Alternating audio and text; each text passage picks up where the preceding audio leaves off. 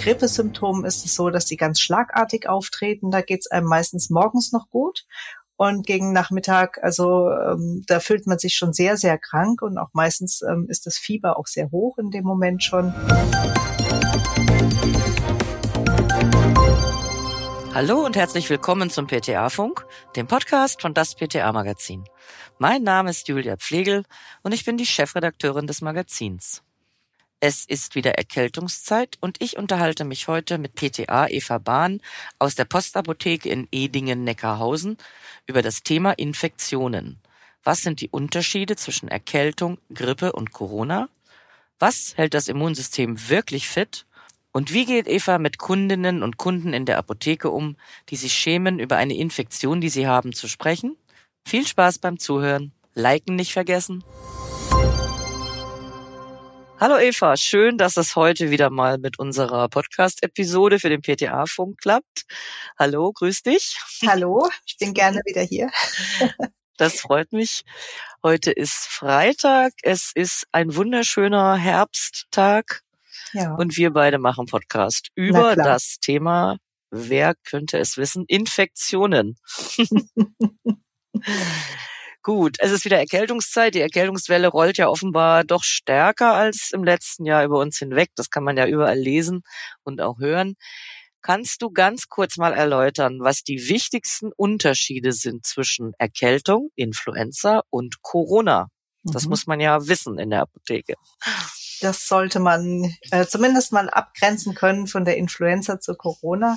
Genau. Äh, viele Symptome gleichen sich halt bei diesen drei Grunderkrankungen auf jeden Fall, weil äh, vorkommen können eben bei allen Husten, Fieber, Abgeschlagenheit, Halsschmerzen beispielsweise oder Kopf- und Gliederschmerzen.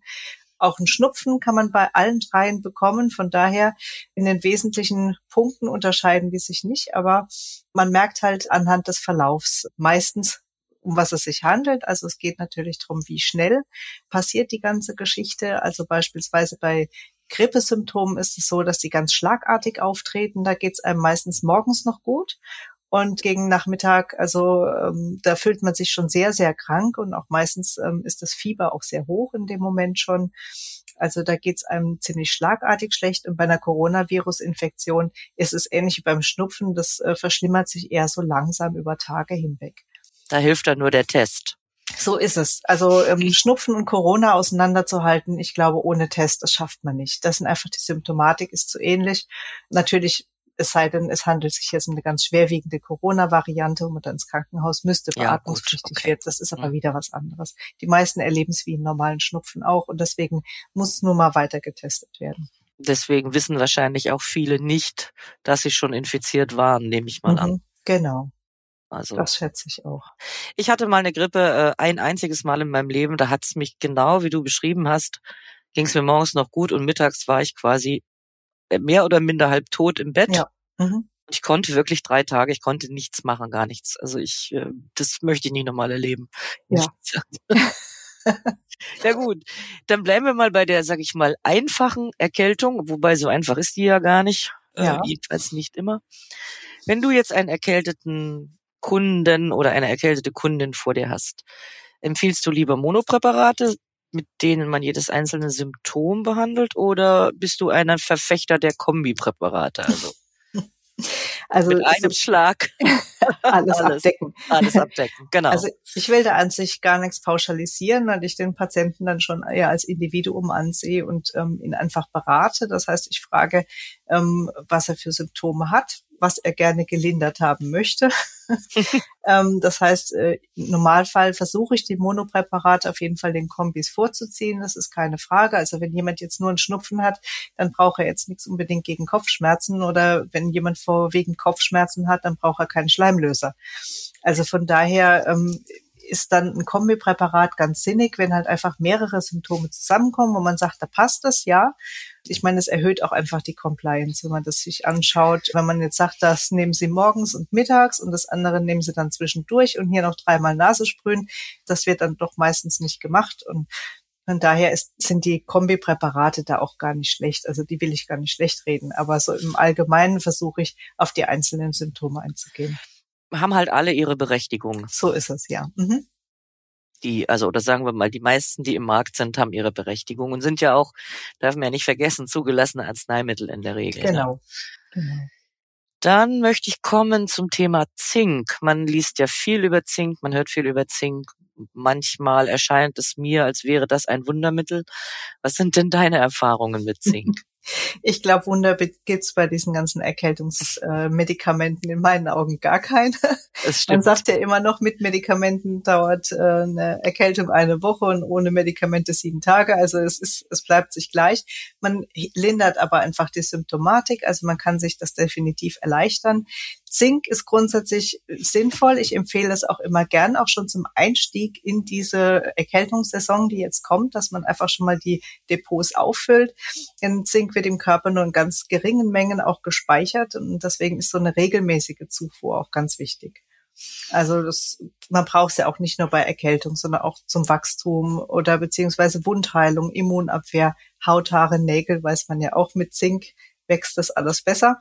Von daher ist es äh, ganz sinnig, um das Immunsystem zu, zu, stärken. Oder wenn man eben weiß, man arbeitet vielleicht mit sehr vielen Menschen zusammen im Großraumbüro oder ähm, fährt jeden Tag mit den Öffentlichen zur Arbeit, dann ist es vielleicht ganz sinnig, im Vorfeld das zu machen. Gerade Vegetarier beispielsweise sollten mhm. auch an die Zinkversorgung denken. Jetzt gar nicht, weil sie zu wenig Zink zu sich nehmen, aber in der pflanzlichen Kost kommt dann auch das Phytat vor, was diese Aufnahme von Zink verhindert und dementsprechend, ähm, also gerade in den Getreideprodukten ist das viel drin, ist es dann da sinnig, sowas zu empfehlen. Aber es ist halt auch nur so, keine Wirkung gibt's natürlich ohne Nebenwirkungen. Also dauerhaft zu hohe Einnahmen sollte man da nicht empfehlen. Es kann auch zu einem metallischen Geschmack im Mund beispielsweise führen, zu Übelkeit führen. Von daher frage ich dann auch immer, was nehmen die Leute schon ein? Weil viele fragen ja direkt nach Zink schon und dann mhm. kommt im Endeffekt raus, die nehmen schon dies und das und jenes und da ist überall schon was drin. Da muss man dann auch in der Beratung ein bisschen aufpassen. Das sollte sich ja dann nicht potenzieren. Also. Nein. Ne, also es gab ja jetzt diesen Fall, das ist jetzt kein Zink, sondern es ging um Vitamin D. Den ja. hast du sicher auch gelesen, haben alle gelesen, denke ich, in der Presse, dass ein, ein Baby war es, ja, genau. mit einem Nahrungsergänzungsmittel, was weit überdosiert war ja, im Prinzip vergiftet worden ist und dann intensiv behandelt oder auf der Intensivstation behandelt werden mhm. musste. Das, das wird jetzt bei Zink wahrscheinlich nicht passieren, aber trotzdem, ne? Nachfragen, nee. was die Leute nehmen, ist sicherlich ganz, ganz wichtig. Ja, ja also auch Kinder und Jugendliche sollten also bis zum vollendeten 17. Lebensjahr beim, bei, bei Zink keine zinkhaltigen Supplemente zu sich nehmen. Also da fragt man auch immer. Und das ist, glaube ich, auch so ein bisschen der Fehler, den die Leute gemacht haben, die das, den Säugling, also ich will jetzt nicht sagen vergiftet haben, aber einfach zu viel davon gegeben haben. Ja, nicht bewusst vergiftet, ja, nein, natürlich, natürlich, ne? Klar, wer will ähm, das, das schon? Das war, glaube ich, auf Empfehlung eines Freundes und ja, das ist ein echt genau. hochdosiertes Präparat gewesen, was sie im mhm. Internet gekauft haben, also ohne jegliche weitere Beratung. Und da sehe ich dann natürlich auch, wie hoch der Wert ist einfach von der Apotheke vor Ort, wo man einfach auch berät. Ne? Genau, immer schön in die öffentliche Apotheke gehen. So aber das. das. brauchen wir, glaube ich, unseren Zuhörerinnen und Zuhörern nicht zu sagen. Nein. Außer es sind welche dabei, die keine PTA sind und auch kein Apotheker und kein Pharmazieingenieur und überhaupt. Das weiß man ja immer nicht. Ja, manchmal. So, jetzt will ich in die Geheimkiste bei dir. Kunden und Kundinnen, die ihr Immunsystem stärken wollen. Es gibt's ja, kann man ja auf vielfältige Art und Weise machen. Hast du einen Geheimtipp für die? Hm. Also ganz geheim ist er leider nicht. Oder viel, viel Schade. Gott sei Dank nicht. Schlaf und Ruhe. Also das sind so Dinge, viele Studien gibt's hier auch in dem Zusammenhang, gerade mit Schlaf, mit Schlafmangel und einem nicht funktionierenden Immunsystem hat viel zu tun mit den T-Zellen. Also ähm, die sind für die Abwehr wahnsinnig wichtig und sind quasi dauernd im Körper unterwegs und suchen sich so ihre kleinen Gegner, die sie da, an denen sie andocken können. Und diese Fähigkeit des Andockens, die äh, wird also ganz erheblich geschwächt bei Schlafmangel. Also man merkt es schon, wenn quasi, wenn ein, zwei Stunden zu wenig Schlaf da sind, dann ist, sind die T-Zellen bereits geschwächt. Und deswegen ist es auch immer so eine Frage, wenn jemand sagt, er ist ständig krank, frage ich auch in der Apotheke auch oft, ähm, ob er gut schläft. Und das sind ja auch so Sachen, meistens kommt dann raus, ach nee, ich habe immer so Einschlafprobleme oder ich, ich wach sehr früh wieder auf. Und wenn man dann so nach der Gesamtschlafdauer fragt und dann sind es nur fünf oder sechs mhm. Stunden, dann ist das ganz häufig auch der Grund, warum das, warum einfach das ganze Immunsystem nicht richtig funktioniert. Ja, das hat die Natur schon so eingerichtet. Der Mensch braucht eben seine Ruhe. Ja, sieben bis acht Stunden sagt man so eine gesunde Schlafdauer und die sollte möglichst in irgendeiner Form erreicht werden. Und wenn das eben nicht der Fall ist, dann lohnt es sich in der Richtung auch weiter zu beraten. Auch wenn jetzt im ersten Moment vielleicht mit Immunsystem und Schlafmangel viele vielleicht einfach diese, diesen Zusammenhang noch gar nicht so auf der Pfanne haben, aber es ist wirklich so. Ja, ich war letztens auf einer Pressekonferenz, da ging es auch ums Immunsystem und da wurde auch genau dieser Punkt äh, eben ganz stark betont, ja. dass es eben nichts bringt, sich dann krank irgendwo hinzuschleppen, geschweige denn noch auf die Arbeit zu gehen und die Kollegen und Kolleginnen anzustecken. Davon mal ganz ja. abgesehen. Aber Schlaf, ja, ganz, ganz wichtiger Punkt. Jetzt, du bist ja in der öffentlichen Apotheke, das heißt, du bist täglich mit vielen Menschen zusammen. Bist du jetzt häufiger krank als deine Freunde und Bekannten? Und wenn nicht, warum? Weil du viel schläfst. Nein, ehrlich gesagt, ich schlafe auch viel zu wenig. Dann hast du offenbar ein gutes Immunsystem. Normalerweise ja, ich will es jetzt gar nicht mal so beschreien, aber mhm. ähm, als ich angefangen hatte, in der Apotheke zu arbeiten, war es wirklich so, die ersten ja, sage ich mal, zwei Jahre war ich wirklich ständig krank. Das ist mhm. so. Also ich, ich war dauernd erkältet und habe so alles gekriegt, aber nachdem das vorbei war, war meine Gesundheit eigentlich recht stabil, einfach weil ich von allem so ein bisschen was mitbekommen habe und mein, mein Körper sich dann wahrscheinlich jedes einzelne Virus dann schon mal durchlaufen hatte. Mhm. Von daher ist mein Immunsystem recht gut und ich bin auch eher selten krank. Und in den letzten zwei Jahren, bis auf die Corona-Infektion, die ich nun mal zu durchleiden hatte auch, ja, wie so viele, hatte ich auch keine weitere Erkrankung, was natürlich auch viel an dem Maskentragen liegt zurzeit. Ne? Also, also einmal im, in der Saison, klar, ist man immer mal erkältet. Üblicherweise, aber in den letzten zwei Jahren war bei mir durch die Maske, durch die Plexigläser und wir haben auch in der Apotheke Luftfilter, also so Virenfilter, zwei Stück, hatten wir eigentlich alle sind wir gut durchgekommen. Also Wenn ich an die Zeit vor der Pandemie zurückdenke und man hat die Menschen in den asiatischen Ländern mit Masken gesehen, hat man gedacht, nee, also also das ist ja, also ich habe immer gedacht, mein Gott, ehrlich sieht das blöd aus. Ja, Im Leben würde ich doch total übertrieben. Ja. Oder Michael Jackson früher. Ja, genau. In den 90ern. Und jetzt ist das einfach komplett normal geworden für uns. Ne? Das ist, finde ich, sind immer sehr erstaunliche Entwicklungen im eigenen Leben. Ja was ja. man sich alles gewöhnen kann, wenn es denn Not tut. Welchen Tipp gibst du denn deinen Kolleginnen und Kollegen, sich selbst zu schützen? Also, außer zu schlafen. man müsste auch viel mehr rausgehen, also einfach in die ja. frische Luft rausgehen, Sonne tanken, soweit es jetzt im Moment noch möglich ist. Heute ist ja ein toller Tag. Also wer jetzt irgendwie die Möglichkeit hat, während seines Feierabends oder in der Mittagspause vielleicht mal rauszugehen, der sollte sich mal die Sonne ins Gesicht scheinen lassen. Also Vitamin D ist ganz, ganz wichtig. Das nehme ich tatsächlich auch. Vitamin D, Magnesium und Zink sind so diese drei Dinge, die ich zurzeit auch einfach nehme, um fit zu bleiben und was das, was die Maske geht, habe ich manchmal den Eindruck, ich bin so der letzte Mohikaner beim Einkaufen, der noch eine trägt. Also ich glaube tatsächlich, dass mich das immer noch sehr schützt. Und Hygiene natürlich. Also man muss es nicht übertreiben, das ist ganz klar. Auch bei Kindern nicht übertreiben mit der Hygiene. Aber wenn, wenn ich jetzt einkaufe und nach Hause komme, dann wasche ich mir die Hände oder ich desinfiziere die und beziehungsweise natürlich klar nach dem Toilettengang vor dem Essen. Diese Geschichten, das muss man einfach wirklich auch ganz strikt durchziehen und beibehalten. Ja, ich glaube, da, da kann man einiges, ja, kann man einiges im Vorfeld dann schon abschmettern. Ja, das ist auch mein erster Gang, wenn ich in meine Wohnung komme oder wenn ich auf Arbeit komme, ins Büro, dass ich mir die Hände wasche. Also das hat sich wirklich, ja. also es ist jetzt nicht so, dass ich das früher nicht gemacht hätte, aber es ist natürlich nochmal. Es ist präsenter. Äh, ne? Es ist präsenter mhm. geworden, ja.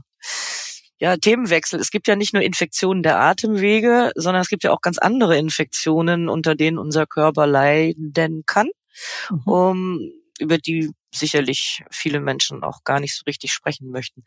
Wie gehst du denn da in der Apotheke um, wenn du merkst, da hat jemand eine Infektion, also jetzt sagen wir mal Vaginalpilz mhm. und diejenige scheut sich einfach darüber zu sprechen. Wie gehst du daran an so ein Thema?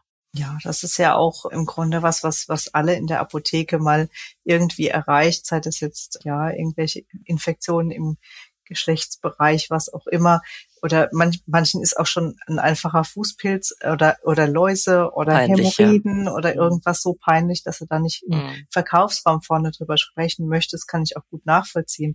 Also ich nehme die Kunden auf jeden Fall alle ernst, auch wenn das alles Dinge sind, die wir ja jeden Tag und ständig sehen und hören. Also ich mache mir da, da macht sich keiner, der in der Apotheke arbeitet da nochmal Gedanken drüber, dass jemand da einen, einen, Vaginalpilz hat oder mhm. sowas. Aber für die Person ist es natürlich was, was nicht alltäglich ist und deswegen nehme ich sie auch ganz gern zur Seite, äh, gebe ihr die Möglichkeit, vielleicht in Ruhe mit mir drüber zu sprechen, ohne dass jemand zuhört, also in einem Beratungsraum oder ja, zumindest ein bisschen abseits bei der Stammkundschaft bringt es auch manchmal was, wenn man, wenn man es ein bisschen auflockert, die ganze Situation.